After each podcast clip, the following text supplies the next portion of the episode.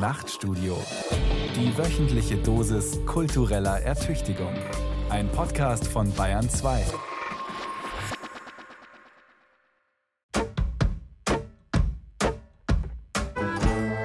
Wildes Denken. Zugeritten und moderiert von Thomas Kretschmer. Da sich wildes Denken nicht scheut vor den großen Fragen und dem großen Scheitern, beginnen wir diese Sendung mit Matthäus Kapitel 5, Vers 6. Selig sind, die da hungert und dürstet nach Gerechtigkeit, denn sie sollen satt werden. So soll es ein gewisser Herr Jesus aus Nazareth in seiner Bergpredigt gesagt haben. Schon seit der Antike gehört die Gerechtigkeit zu den Tugenden. Seit der Antike streiten sich Theologen und Philosophen über die richtige Definition. Wann ist der Mensch gerecht? Wenn Kind 1 mit Kind 2 auf dem Spielblatt seinen Schokoriegel teilen soll, ist die Frage noch relativ einfach zu beantworten. Wie aber, wenn wir den Rahmen der zwischenmenschlichen Beziehungen hinter uns lassen, kann eine Gesellschaft gerecht organisiert sein? Und kann es Gerechtigkeit geben zwischen Nationen und ihren Völkern? Der interessierte Laie kann hier eigentlich nur scheitern.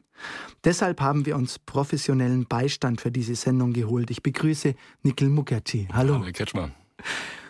Nikhil Mukherjee hat Philosophie und Wirtschaftswissenschaften studiert. Er lehrt an der Ludwig-Maximilians-Universität in München und leitet dort den Studiengang Philosophie, Politik, Wirtschaft. Was sind die Ziele dieses Studiengangs?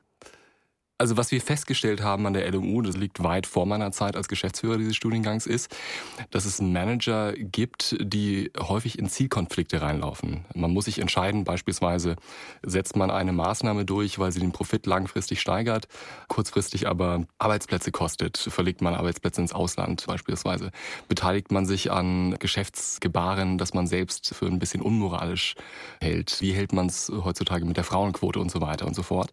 Und das sind alles Fragen, Fragen, die in der Betriebswirtschaftslehre und auch in den allgemeinen Wirtschaftswissenschaften nicht wirklich besprochen werden und schon gar nicht in der Tiefe, wie wir das eben tun. Und das war gewissermaßen eine Marktlücke und äh, wir haben gesagt, die würden wir gerne füllen und so machen wir das.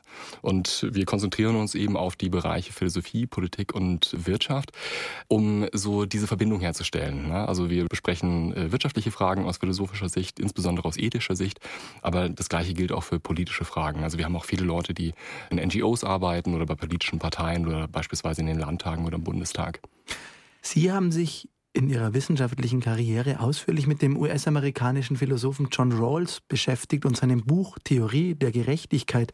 Das ist 1971 erschienen und gilt als einer der wichtigsten Beiträge zur Gerechtigkeitstheorie im 20. Jahrhundert.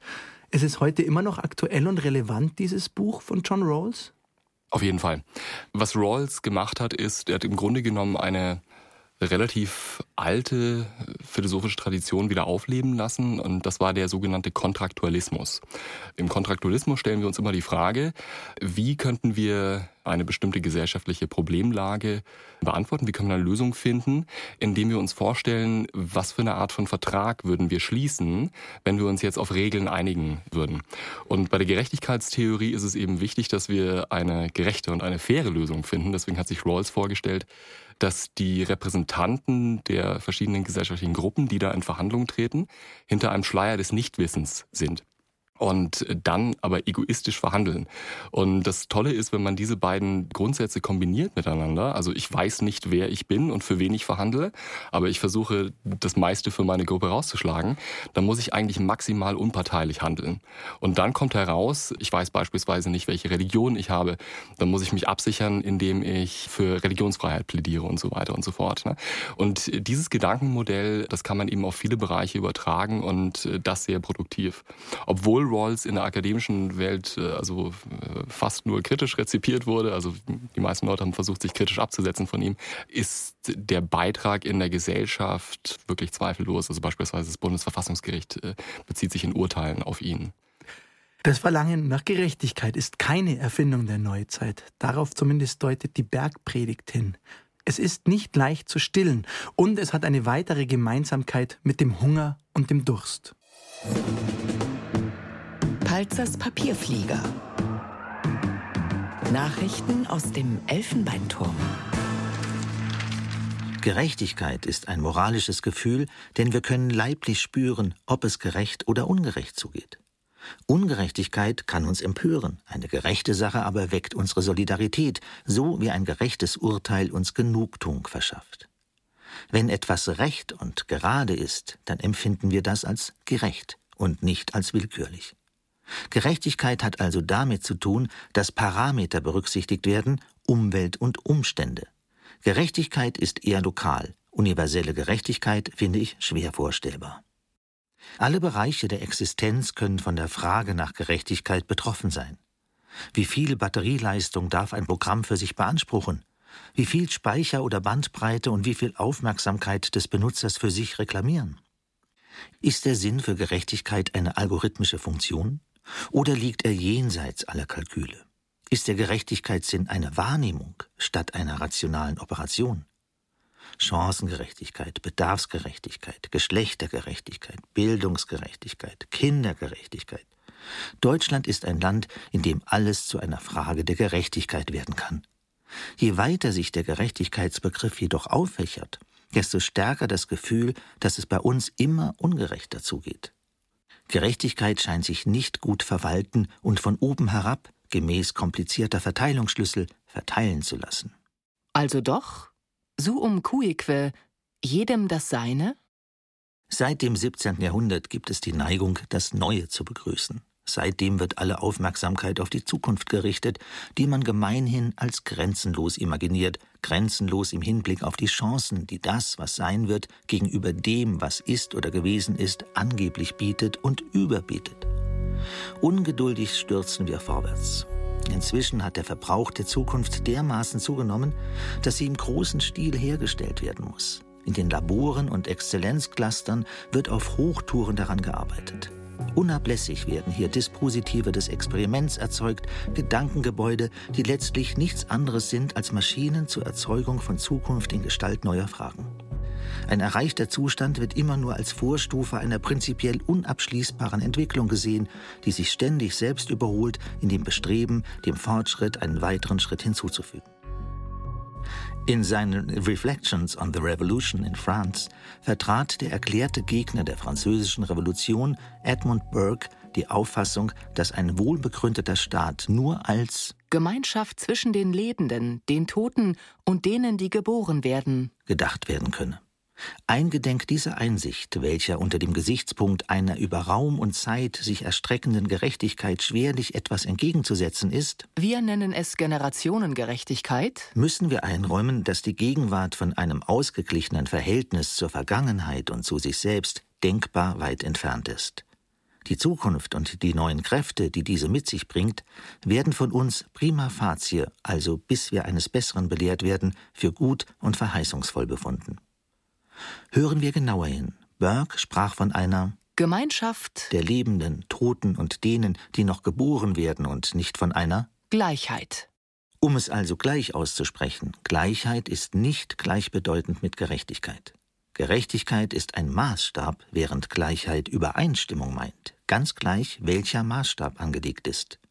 Und tatsächlich ist bei der Unausgewogenheit zwischen Vergangenheit, Gegenwart und Zukunft weniger der Verlust der Übereinstimmung zu beklagen, als vielmehr der Verlust des Maßstabs. Denn nicht die bloße Übereinstimmung bietet Orientierung, sondern nur der Maßstab, und das gerade im Hinblick auf die Zukunft. Um das zu erklären, muss ich etwas ausholen. Der falsche Maßstab war es auch, weshalb Mr. Burke ein Gegner der französischen Revolution war.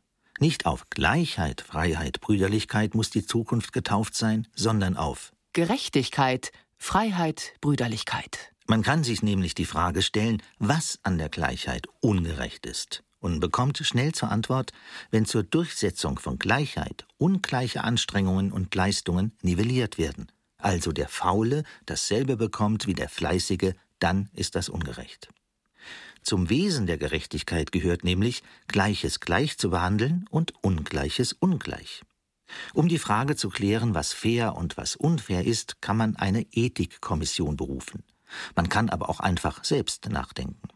Die Antwort ist natürlich abhängig von dem Ort, an dem man spricht und von der Zeit, in der man das tut. In unseren Breiten darf als vernünftige Antwort gelten, unfair ist, wenn ein Mensch, der acht Stunden am Tag arbeitet, von seinem Lohn nicht leben kann. Das ist sogar nicht nur unfair und ungerechtfertigt, es ist verletzend. Denn es wird der Maßstab der Unverletzlichkeit der Würde eines Menschen missachtet, der für alle der gleiche ist. Um den gleichen Lohn für alle geht es aber gerade nicht, sondern um einen Lohn für alle am Maßstab der Gleichwertigkeit, also der Angemessenheit. Im Messen steckt das Maß. Platon sah in der Gerechtigkeit eine innere Einstellung, die die Seelenkomponenten des Menschen in das richtige Verhältnis zueinander setzt, nämlich das Begehrende, das Muthafte und das Vernünftige. Setzen wir die platonische Trias mit der Edmund Burkes gleich, können wir sagen, dass das Vernünftige mit der Gegenwart gleichgesetzt werden kann, das Muthafte mit der Vergangenheit und das Begehrende mit der Zukunft. Alle drei Komponenten müssen aus Gründen der Gerechtigkeit zueinander in einem angemessenen Verhältnis stehen. Das ist der Maßstab. Der Angriff der Zukunft auf die übrige Zeit heißt ein Film von Alexander Kluge, dessen Titel ganz gut unseren momentanen Zustand beschreibt. Die Voraussicht auf eine glorreiche Zukunft ist, wie das Wort schon sagt, mit Vorsicht zu genießen. Und auf die Vergangenheit und Gegenwart ist Rücksicht zu nehmen. Vernünftig wäre es, nicht der Zukunft einseitig die größte Aufmerksamkeit zu schenken, sondern sie auch der Gegenwart zugutekommen zu lassen, aber immer in dem Bewusstsein, dass die Gegenwart nicht alles ist, sondern dass Vergangenheit und Zukunft Reservare bilden, aus denen sich gleichermaßen schöpfen lässt. Bei Gerechtigkeit geht es um die Verteilung von Rechten, Gütern und Lasten, um Wiedergutmachung und Strafe. Lässt sich Gerechtigkeit mit Fairness gleichsetzen? Ist Gerechtigkeit rational zu fassen und zu regeln? Nur eine historische Gerechtigkeit kann gerecht sein, nicht aber eine zeitlose, strukturelle Gerechtigkeit, die zwangsläufig und dauernd staatliche Zwangseingriffe erfordert. Oder, wie es der englische Dichter Oscar Wilde formuliert hat, es gibt zwei Klassen von Menschen, die Gerechten und die Ungerechten. Die Einteilung wird von den Gerechten vorgenommen. Thomas Palzer und seine Vermessung der Gerechtigkeit. Mir ist gerade aufgefallen, Thomas Palzer hat sehr genau abgegrenzt die Gleichheit und die Gerechtigkeit. Nikhil Mukherjee, wie verhält sich aus Ihrer Sicht die Gerechtigkeit zur Gleichheit? Mir fällt dazu eine Geschichte ein, die hat zu tun mit dem amerikanischen Philosophen Sidney Morgenbesser. Der war so ein bisschen linksprogressiv eingestellt und der ist immer ganz gerne mit seinen Studierenden auf Demos gegangen. Und diese Demos wurden dann gewaltsam aufgelöst von der Polizei. Und äh, die wurden Aber nicht, alle, weil er teilgenommen hatte. Äh, pff, das war denen wahrscheinlich egal. Ne? Ja. Und er wurde dann genauso wie seine Studierenden verprügelt. Wie gesagt, es wurde gewaltsam aufgelöst. Und dann wurde er gefragt, ob das nicht unfair sei. Und da sagt er, nein, nein, das war sehr fair. Wir wurden alle gleich behandelt, aber es war sehr ungerecht. Und es gibt Situationen, wo wir alle gleich behandelt werden, wie beispielsweise im Kommunismus, zumindest war das irgendwie das Ideal. Und aus der heutigen Perspektive würden wir sagen, das ist sehr ungerecht. Also das ist nicht die ideale gesellschaftliche Lösung. Und gleichzeitig gibt es aber auch Situationen, wo man Menschen ungleich behandelt. Und das wiederum kann eine gerechte Lösung sein. Hätten Sie dafür Also, ein Beispiel? Ähm, Das Steuerwesen Sie- zum Beispiel, Genau, dass die Tarife Steuer- unterschiedlich sind. Genau, das wäre so ein, so ein klassisches Beispiel, dass man sagt, also diejenigen Leute, die ein bisschen mehr haben, die müssen noch mehr beitragen. Aber man kann sich auch ein ganz lebensweltliches Beispiel nehmen. Also zwei Freunde, die sind sehr, sehr unterschiedlich groß und die wollen irgendwie bei so einem Fußballspiel über den Zaun schauen. Und die haben zwei Bierkästen dabei. Und der eine kann aber so über den Zaun schauen, der muss sich nicht auf den Bierkasten stellen. Der andere kann nur dann über den Zaun schauen, wenn er sich auf beide Bierkästen gleichzeitig stellt. Dann wäre die ideale Lösung eigentlich, und man würde vielleicht auch sagen die gerechte Lösung, dass sich der Kleinere auf die beiden Bierkästen stellt und der andere gar keinen bekommt. Einfach deswegen, weil er das gar nicht braucht. Und das wäre eine ungleiche Lösung, die aber gleichzeitig gerecht sein kann. Je größer die Gruppe der Beteiligten, je größer auch der Zeitraum, in dem Gerechtigkeit herrschen soll, desto komplizierter wird's aus meiner Sicht. Mhm. Gibt's trotzdem Prinzipien, die immer gelten, Nikhil Mukherjee? Wir sind so ein bisschen auf der Gleichheit rumgeritten vorhin und haben gesagt, irgendwie äh, Gerechtigkeit hat eigentlich nicht viel mit Gleichheit zu tun oder zumindest in vielen Situationen äh, gerät es auseinander. Aber eine bestimmte Art von Gleichheit muss immer gewährleistet sein. Und die Frage liegt allerdings dann da, wo man sagt, Gleichheit von was. Und das ist auch ein ganz bekannter Text, den ich für ganz einschlägig halte, der ist auch relativ leicht zu lesen, von Amartya Sen, der heißt Equality of What. Und er geht da eben so die verschiedenen moralischen Theorien, den Utilitarismus, den Egalitarismus, Libertarismus und so weiter durch und sagt, das sind eigentlich alles Theorien, die die Gleichheit ins Zentrum rücken und dann sagen aber Gleichheit von was? Und diese Frage beantworten die alle unterschiedlich. Ne? Also die Egalitaristen, die wollen beispielsweise Rechte und Geld und Ämter und so weiter möglichst gleich verteilen. Da soll jeder das Gleiche zu sagen haben, jeder soll das gleiche Einkommen haben und so weiter. Ne? Die Libertären würden sagen, nur die Rechte verteilen wir gleich, aber dann lassen wir den Markt spielen und wer dann halt eben viel verdient, der hat viel und wer dann nicht so viel hat, der hat halt nicht so viel. Ne? Aber das ist trotzdem gerecht, weil ja alle die gleichen Möglichkeiten haben. Und Utilitaristen, die orientieren sich am gleichen Grenznutzen. Das würde ein bisschen weit führen, das jetzt zu erklären. Aber für jede dieser Theorien kann man irgendwas finden, was die versuchen gleich zu machen. Die Frage ist nur dann, was ist dieses eine, was man versucht gleich zu machen? Welche dieser Theorien beherrscht zurzeit den Diskurs der drei genannten, würden Sie sagen? In Deutschland, in Mitteleuropa? In Deutschland, also ich hätte vor ein paar Jahren noch gesagt, dass die Rawlsianische Theorie äh, dominant ist. Die der Egalitären zuneigt. Genau, ja. Jetzt muss man sich ein bisschen überlegen, also Rawls hat selber von sich gesagt, wenn er Politiker wäre oder sich irgendeiner Partei zuordnen würde, dann wäre er auf dem, äh, im linken Flügel der SPD in Deutschland. Das ist aber relativ lange her und Rawls ist ja schon vor über zehn Jahren gestorben. Ähm, 2002, glaube ich. Ja. Und deswegen, der SPD geht es im Moment jetzt nicht so toll. Ja. Hat sie noch einen linken Flügel? Ja, ich, also, hat die überhaupt noch Flügel? Ich weiß es nicht. Ne. Also zumindest in Bayern, glaube ich, äh, da wurde ja alles alles gekappt. Auf der anderen Seite muss man sagen, dass sich ähnlich wie bei den Grünen verschiedene Ideen, die äh, diese Partei hatte, in den gesellschaftlichen Mainstream hinein entwickelt haben. Wenn man sich die Position beispielsweise von Angela Merkel anschaut, die war ja wirklich eine also Marktradikale geradezu. Ne? Also als die ihre Thesen zur Globalisierung aufgeschrieben hat, das hat sich sehr, sehr anders angehört als das, was sie dann am Ende gemacht hat, was wirklich in eine sozialdemokratische Richtung gegangen ist. Nur denke ich, dass man trotzdem festhalten muss, dass diese Art von Gerechtigkeitsentwurf weil sie so ein bisschen progressiv ist und eben auf Gleichheit achtet und nicht so sehr schätzt, dass es auch unterschiedliche Lebensentwürfe gibt in unserer Gesellschaft, natürlich unter die Räder gekommen ist. Und es gibt durchaus konservative Ansätze, also irgendwie sowas schwingt auch bei dem Autor dieses letzten Textes jetzt mit, ja. die bekommen Aufwind. Und das ist, glaube ich, jetzt die gesellschaftliche Diskussion, wie sie sich im Moment abspielt. Also der sozialdemokratische Ansatz, der bisher dominant war, ähm, im Gegensatz zu dem eher jetzt konservativen äh, Ansatz, der jetzt äh, eine größere Rolle spielt als bisher. Wir hören uns gleich wieder. Vorher hat aber Gustav das Wort. Vom Traum geträumt, vom Text geschrieben, vom Buch gelesen, Worten getrieben, vom Lied gesungen vom Kopf gerissene, kranke Gedanken, die sich zusammenfanden. Wär's nicht so tragisch, würd ich drüber lachen. Es gibt kein richtiges Leben im falschen Erwachen.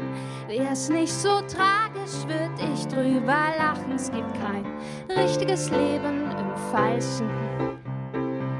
Nicht selbstbestimmt, nicht autonom nicht Subjekt mit Reimfunktion. Wer schreibt den Text, wer spricht mich aus?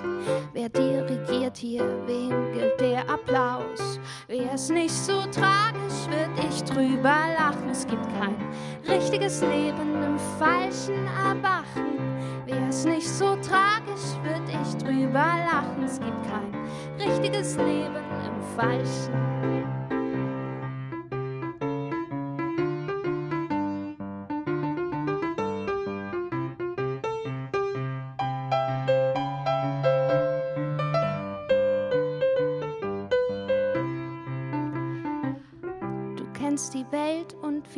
sogar die Menschen. Doch wo du noch nicht warst, dorthin kannst du dich nicht wünschen. Nein, du wirst gedacht, du wirst geträumt, du wirst gelesen und dann abgeräumt.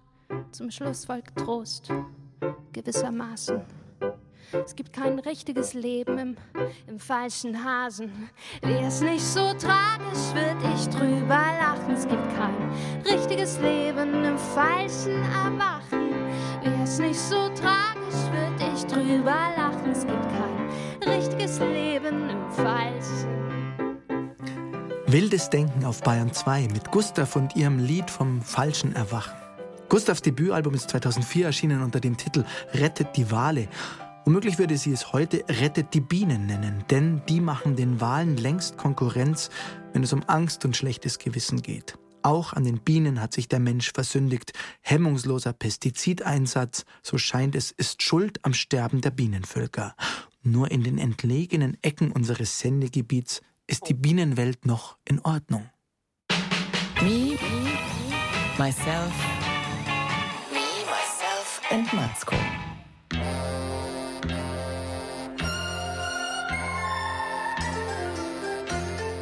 Niederbayern.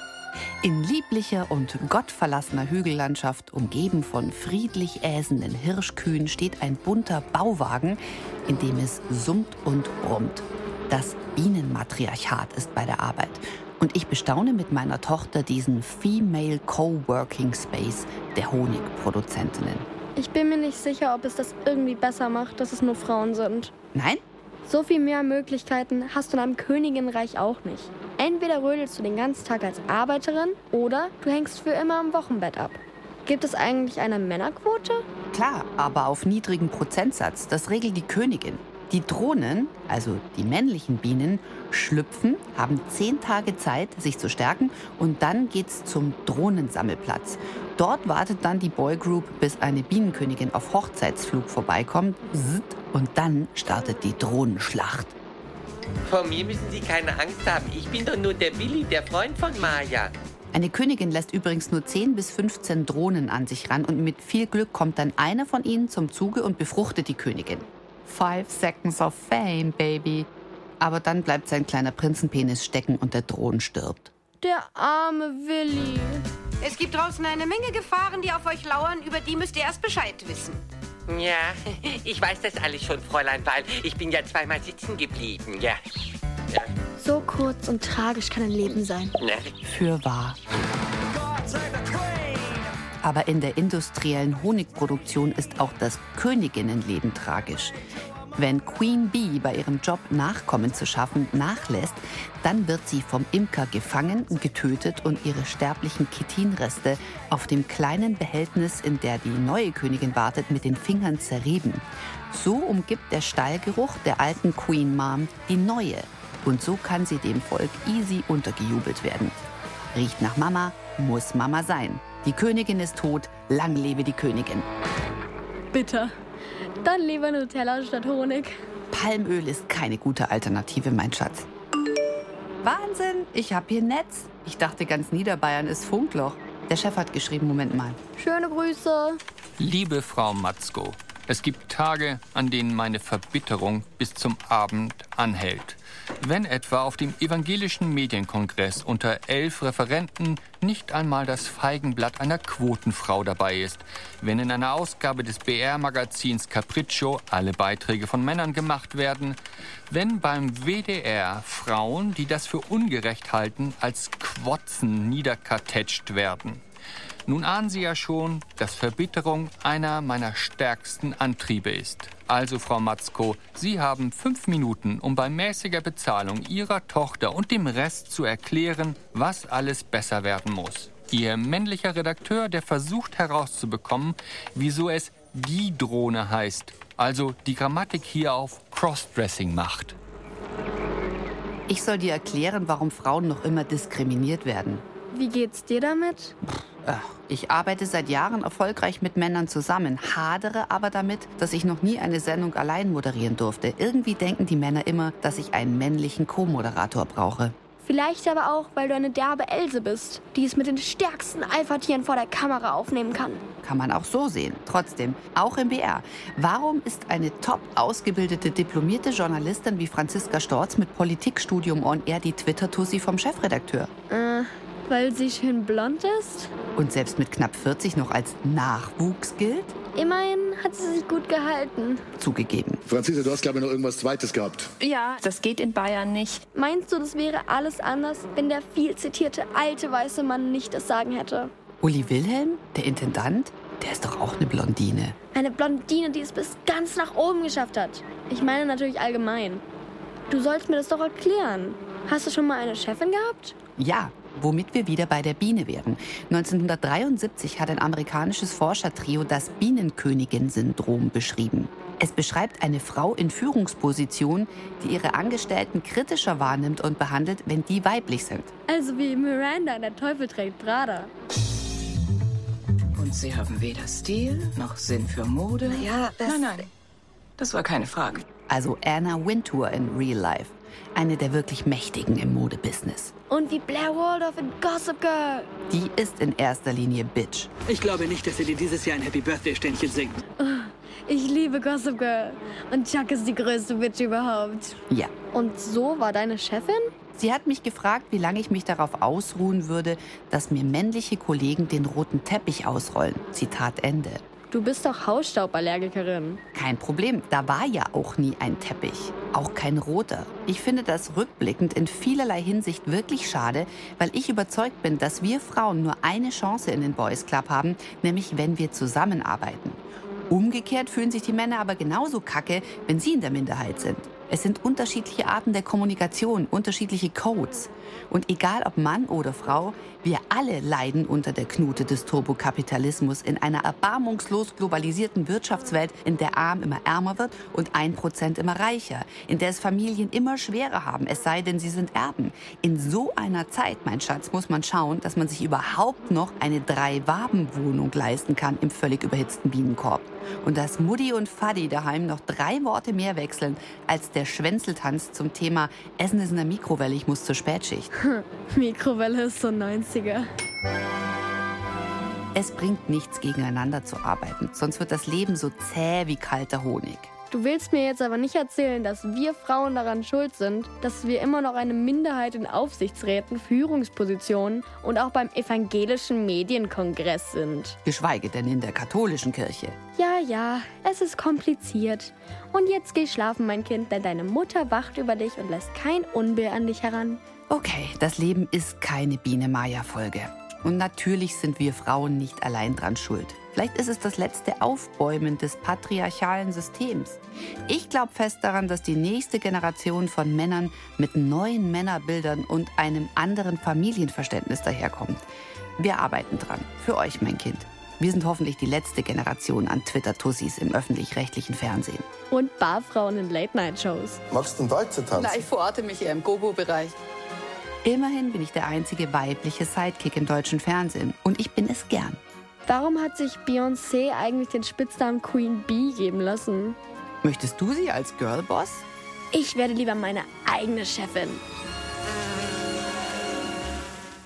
Caro Matzko und das Matriarchat der Bienen. Nikhil Mukherjee ist heute zu Gast. Er ist Philosoph und Autor des Buches Die zehn Gebote des gesunden Menschenverstands. Nikhil Mukherjee, wir könnten das jetzt zum Anlass nehmen, über Mandeville, seine Bienenfabel und den Utilitarismus zu reden, aber ich finde, wir sollten uns der Geschlechtergerechtigkeit widmen. Da steckt nämlich noch viel mehr Zunder drin. Von der Linkspartei bis zur CDU, von den Grünen bis zur AfD, in allen Parteiprogrammen, von links bis ganz weit rechts, findet sich ein Bekenntnis zur Gleichberechtigung. Gehört das heute einfach zum guten Ton? Ich glaube schon. Ich äh, denke, wir müssen auch aufpassen, was wir hier sagen, als zwei, sage ich mal, weiße mittelalte Männer, ne, wenn keine Frau anwesend ist. Es gehört zum guten Ton. Es ist aber sehr sehr unterschiedlich, was Leute darunter verstehen, was eigentlich äh, Gleichheit zwischen Geschlechtern Wie würden bedeutet. Sie es definieren? Was verstehen Sie darunter? Ach, ich weiß nicht. Also wir haben vorhin schon darüber gesprochen, dass es ja schwierig ist, wirklich eine einheitliche Dimension von Gleichheit anzugeben, die dann auch zu Gerechtigkeit führt.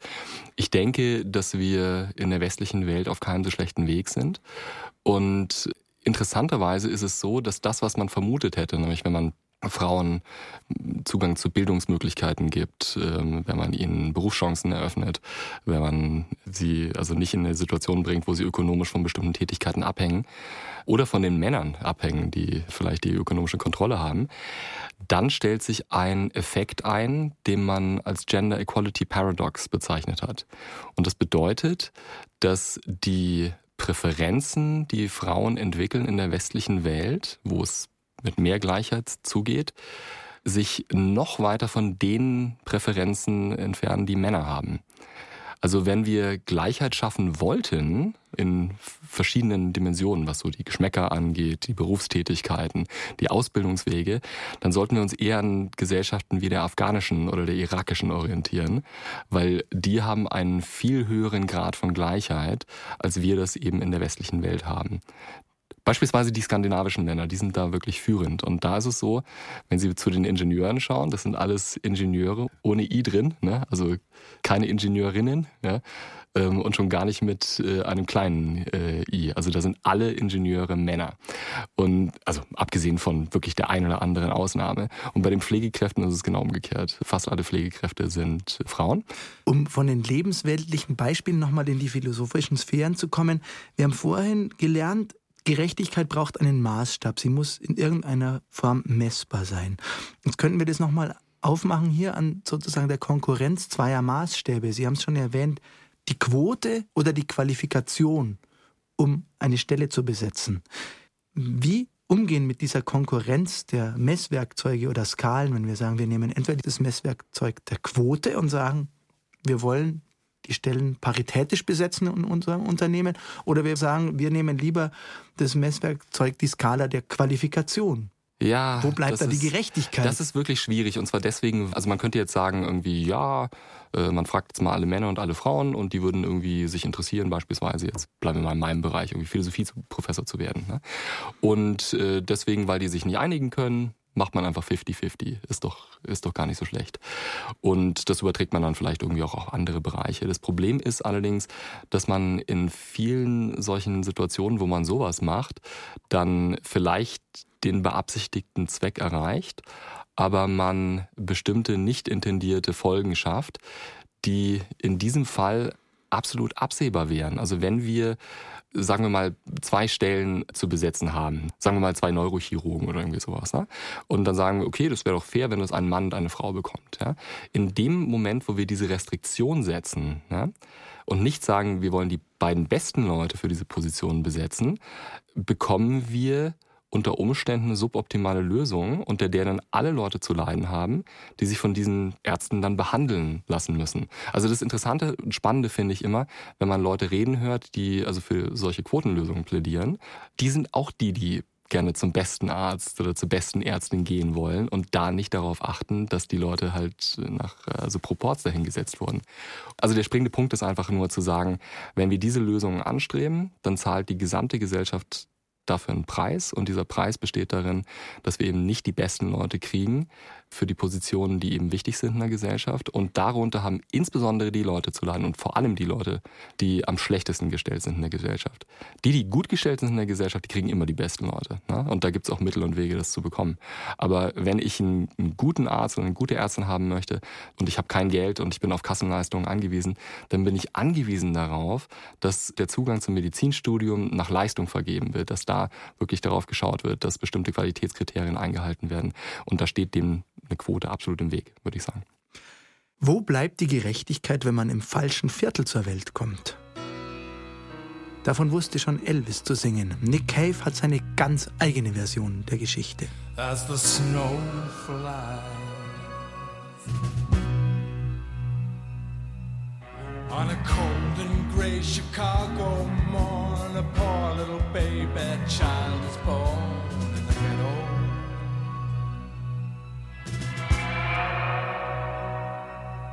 And his mama cries.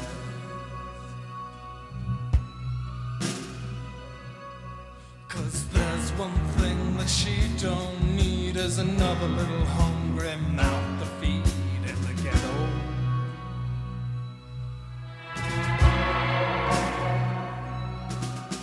the hungry little boy with the runny nose plays on the streets as the cold wind blows in the ghetto.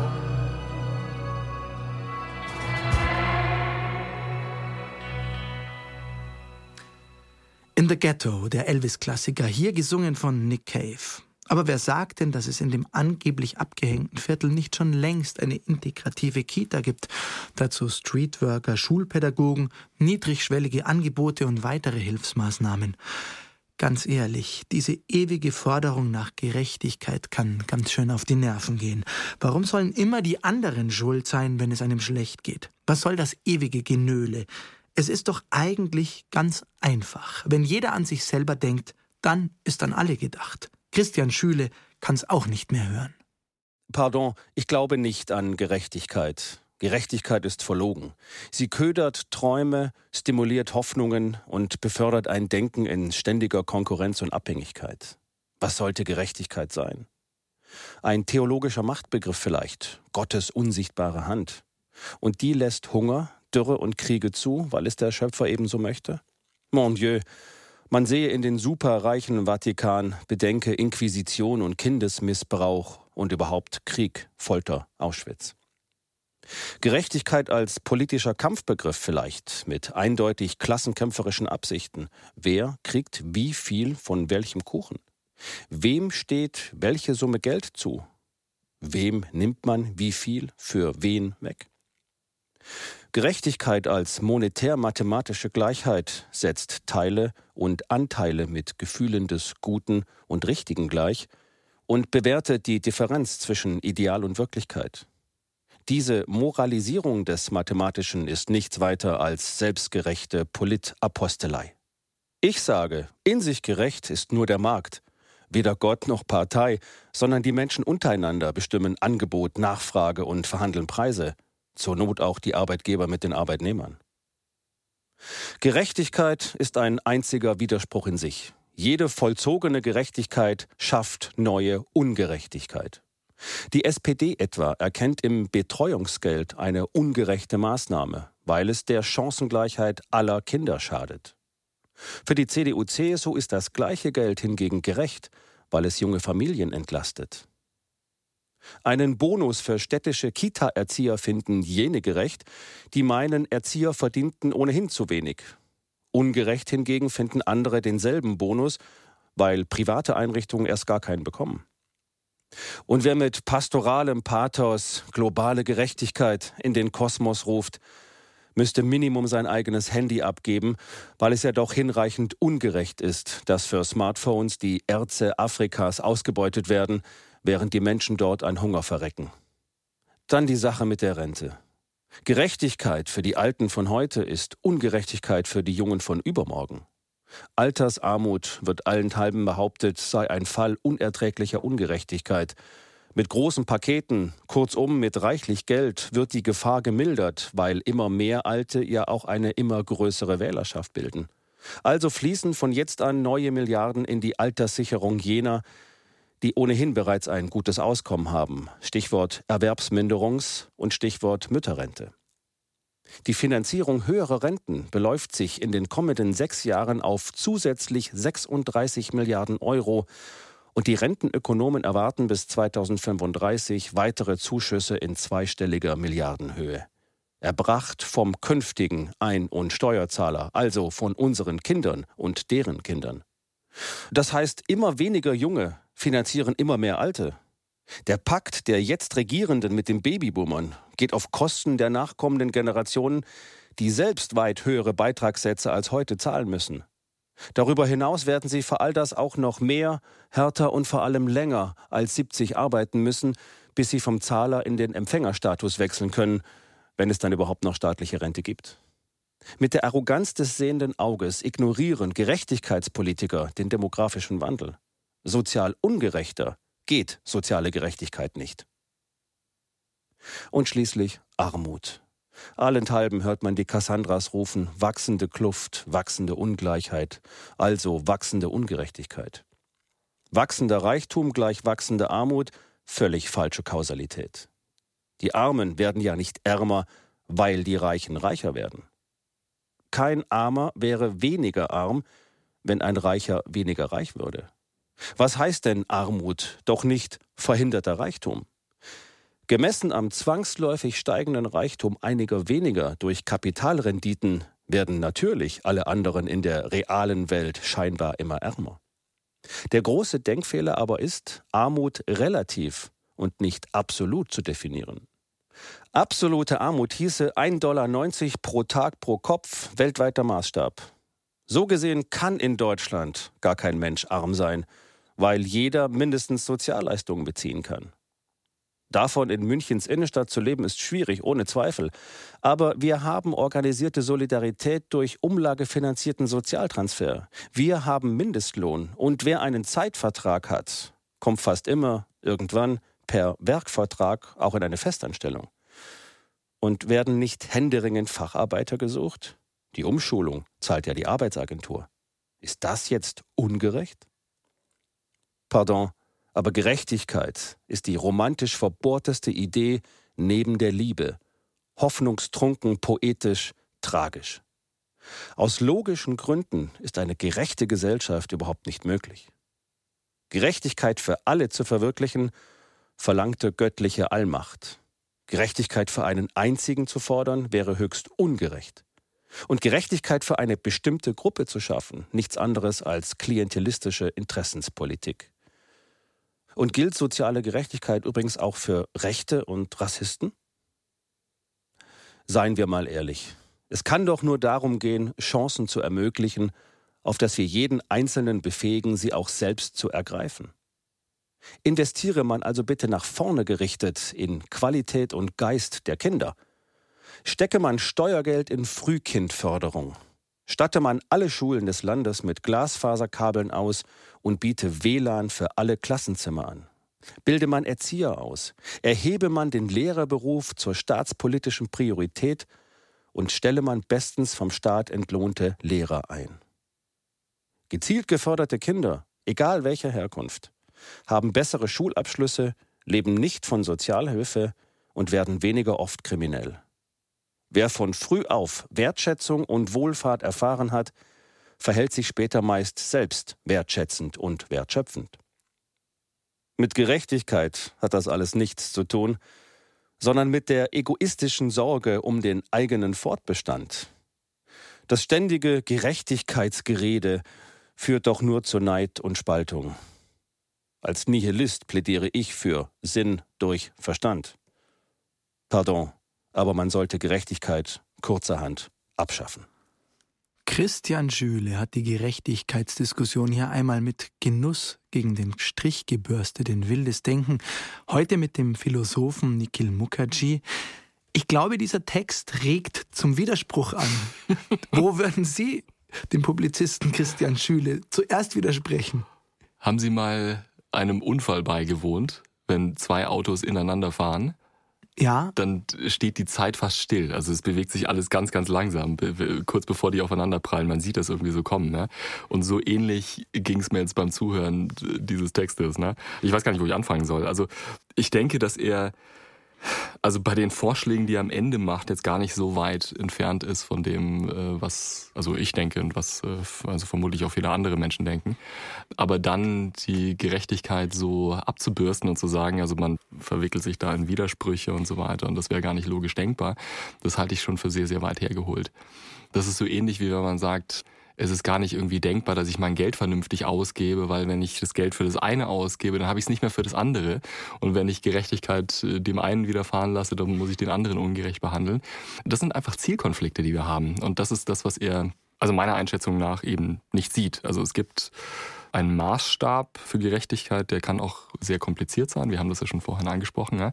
Und wenn wir uns aber auf den geeinigt haben, dann geht es einfach darum, dass wir die beste Lösung finden.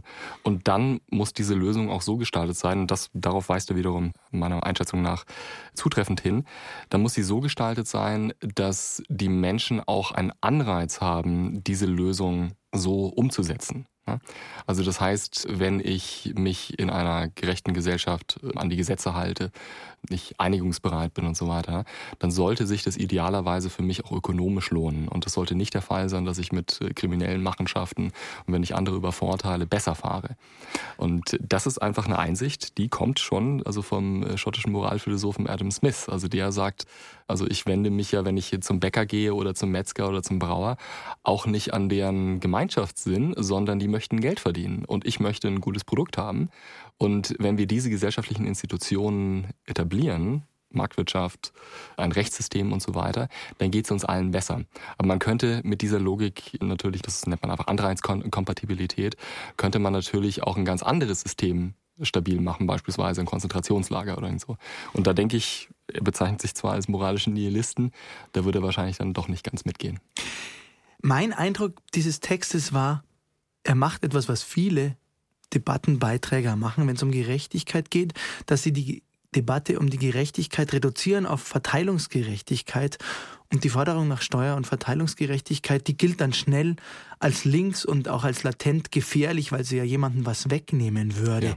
Ist Verteilungsgerechtigkeit denn tatsächlich schwieriger zu definieren als beispielsweise die Gerechtigkeit vor dem Gesetz? Das scheint wirklich einen wunden Punkt zu treffen, insbesondere im sozialdemokratischen Denken.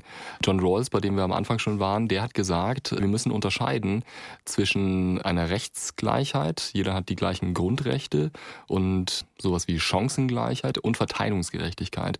Und er erhebt die Gleichheit vor dem Recht in den Verfassungsrang. Also das muss wirklich in der Verfassung verankert werden, wohingegen er sagt, die Frage, wie wir verteilen, das darf nicht irgendwie in die Verfassung geschrieben werden, weil das sind wirklich sehr, sehr komplizierte Fragen und es ist einfach eine offene Frage beim Gesetzgebungsprozess und beim Durchregieren gewissermaßen, ne? also bei der Frage, wie man Gesetze konkret ausgestaltet und die Gesellschaft leitet, welche konkreten Lösungen da rauskommen. Das hat auch manchmal sehr, sehr kontraintuitive Wirkung. Also alleine, dass wir zum Beispiel eine Marktwirtschaft haben, wo jeder versucht an sich selber zu denken und damit aber dem anderen hilft. Man muss ja ein gutes Produkt anbieten, das auch einer, einer kaufen möchte. Ne? Das ist äh, alleine schon sehr, sehr kontraintuitiv. Und man sollte das nicht wirklich so an einem fixen Maßstab festmachen, dass man jetzt sagt beispielsweise, jeder muss so und so viel Geld haben und äh, so und so lange arbeiten, sonst wird das ungerecht. Ne? Das sind wirklich Fragen, die man im, im Hauen und Stechen im politischen Diskurs auf sehr komplizierte Art und Weise klären muss. Und auch durch einen Trial-and-Error-Prozess. Also wir wissen nicht, was da die beste Antwort ist. Aber dass alle die gleichen Grundrechte und bürgerlichen Privilegien haben sollen, das ist relativ klar zu beantworten. Aber wenn ich Sie richtig verstehe, zum Ideal der Gerechtigkeit gehört dann, dass wir es ständig neu aushandeln und versuchen auszutarieren. Ja. Und da sehe ich auch die, die Rolle von konservativen und progressiven Kräften. Das ist so ähnlich wie, also wenn man einem Uhrmacher beispielsweise zuschaut bei der Arbeit, wenn der versucht, eine sehr, sehr präzise Handlungen durchzuführen mit so einem, also ich bin da kein Fachmann, ne?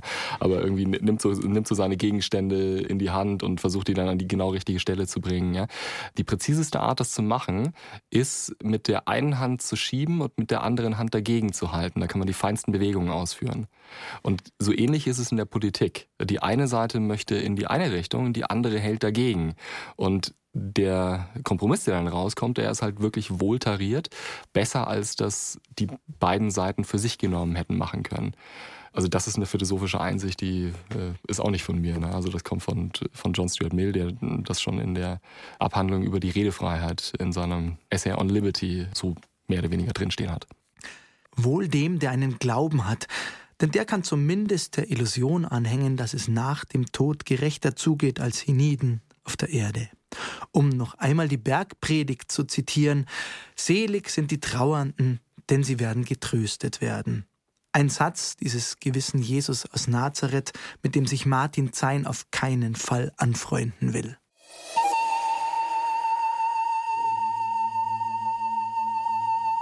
Zeingeist. Die total uncoole Kolumne.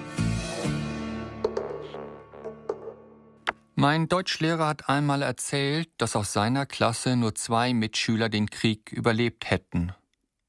Meine Generation hat keinen Krieg erlebt, meine Klasse ist noch vollzählig. Aber ein spanischer Freund ist gestorben, mit 49, ein Künstler, ein wunderbarer Gastgeber, einer, der immer zu spät zu Verabredungen kam. Wir haben uns am Ende kaum noch gesehen, weil er wieder in Spanien lebte. Dort bekam er eine Lebertransplantation. Es war vergebens. Ich bin jetzt älter, als er damals war, und ich bin gesund, wenn auch nervöser, wenn der Kopfschmerz mal einen halben Tag lang anhält. Nur der Tod ist gerecht, heißt es. So ein himmelschreiender Blödsinn. Ich bin jetzt in einem Alter, in dem es Männer erwischt. Morgens zwischen acht und zehn, gerne montags. Stress als Ursache, als Auslöser. Meine feste Überzeugung, mich wird es schon nicht treffen, bekommt Risse mit jeder Sterbeanzeige eines Gleichaltrigen. Einen gerechten Tod bräuchte ich nicht zu fürchten. Aber vor dem Tod, den ich schon gesehen habe, vor dem habe ich Angst. Denn manchmal ist der Tod komplett inkompetent. Wie bei meinem Kollegen. Der war einer von den Zweien, die mich als Praktikanten freundlich behandelt haben. Alle anderen fürchteten wohl, ich könnte ein Konkurrent werden. Er gab sein Wissen bereitwillig weiter, ein kluger, höflicher Mensch, sehr auf seine Ernährung bedacht. Vier Wochen nach der Diagnose einer sehr seltenen neurodegenerativen Erkrankung war er tot. Seine Gehirnzellen starben in rasender Geschwindigkeit. Jetzt bremse ich nicht mehr an der Haltestelle, wo er immer stand. Jetzt steige ich nicht mehr vom Fahrrad und rede mit ihm, bis sein Bus kommt. Jetzt spottet niemand mehr so über mich, dass ich die gegenseitige Anerkennung deutlich spüre. Jetzt kommt er nie wieder aus dem Nachbarstudio. Ich warte immer noch darauf. Er wurde 59. Ich komme in ein Alter, in dem Tod nicht mehr eine abstrakte Möglichkeit ist. Er reißt Menschen weg. Mein Vater, der war alt. Aber alt genug zum Sterben? Ich komme in ein Alter, wo Joan Didions Buch Blaue Stunden mich kurzzeitig in Panik versetzt. Darin erzählt sie vom Tod ihrer Tochter Quintana. Ich lege das Buch zur Seite, setze mich vor den Fernseher und sehe mit meinen Töchtern deren Lieblingssendung. Sie wundern sich, warum ich bei ihnen hocke. Das langweilt dich doch immer sonst sofort. Meine Töchter sind gesund. Joan Didions Tochter ist tot. Ich hasse den Tod, hat Elias Canetti einmal gesagt. Früher fand ich diese Aussage naiv. Heute glaube ich, dass ich naiv war, so zu denken. Der Tod ist nicht gerecht.